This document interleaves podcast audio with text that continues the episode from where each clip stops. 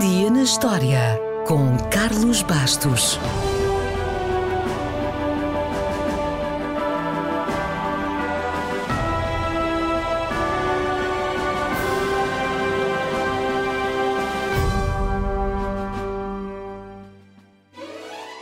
A 8 de fevereiro de 1926, a Disney Brothers Cartoon Studio muda de nome e torna-se simplesmente Walt Disney Studios. Hoje, não vamos falar do Mickey, do Pateta, do Donald ou de filmes incríveis, mas vamos falar de um sonho antigo de Walt Disney que só abriu as portas depois da sua morte: o Walt Disney World, na Flórida.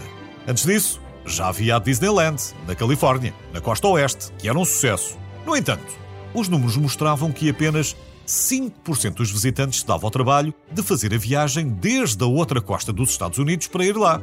Isso era muito pouco, porque, afinal, 75% dos norte-americanos vivia precisamente na costa leste. Solução: fazer um parque temático na costa leste, mas não em Nova York, num sítio mais quente. Foi assim que a Flórida apareceu como a melhor solução para acolher o local mais feliz da Terra.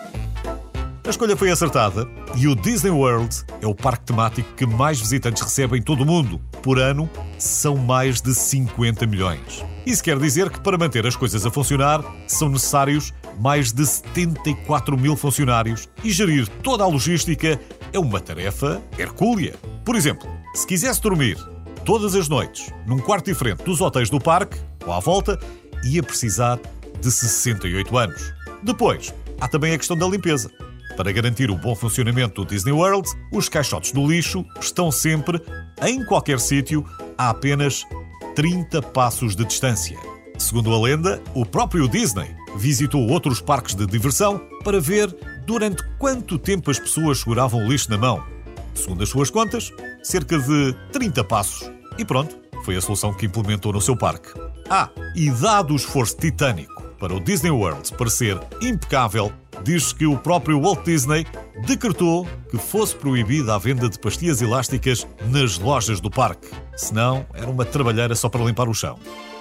Claro que as flores e as árvores também ajudam a parte estética. Por ano, são plantados mais de 3 milhões de arbustos e flores. E os jardineiros andam sempre à volta dos mais de 200 jardins, com mais de 2 milhões de plantas. Só rosas são mais de 13 mil.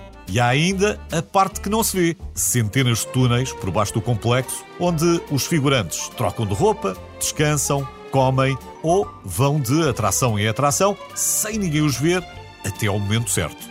Todas estas gigantescas operações logísticas foram criadas para garantir que as visitas ao parque sejam mágicas. No entanto, há outra operação no Disney World que é ainda mais engenhosa: a que torna o parque praticamente livre de mosquitos. A capacidade da Disney de praticamente eliminar os mosquitos no seu parque da Flórida é surpreendente, porque grande parte do local foi construído num pântano e muitos disseram que os mosquitos iam estragar tudo.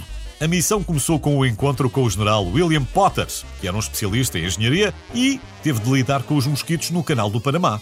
Assim, os esforços foram concentrados não em matar os mosquitos adultos, mas sim impedi-los de terem sítio para depositarem os ovos. Como? Através de um sistema engenhoso, a água nunca está parada. Há sempre uma fonte, um repuxo, um rio, plantas, peixes, pássaros e também os edifícios são projetados para garantir que a água não se acumula em nenhum lugar das estruturas dos parques.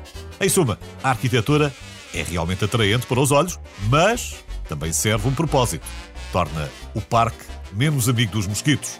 Agora que conhece os segredos, pense em tudo isto se algum dia lá for.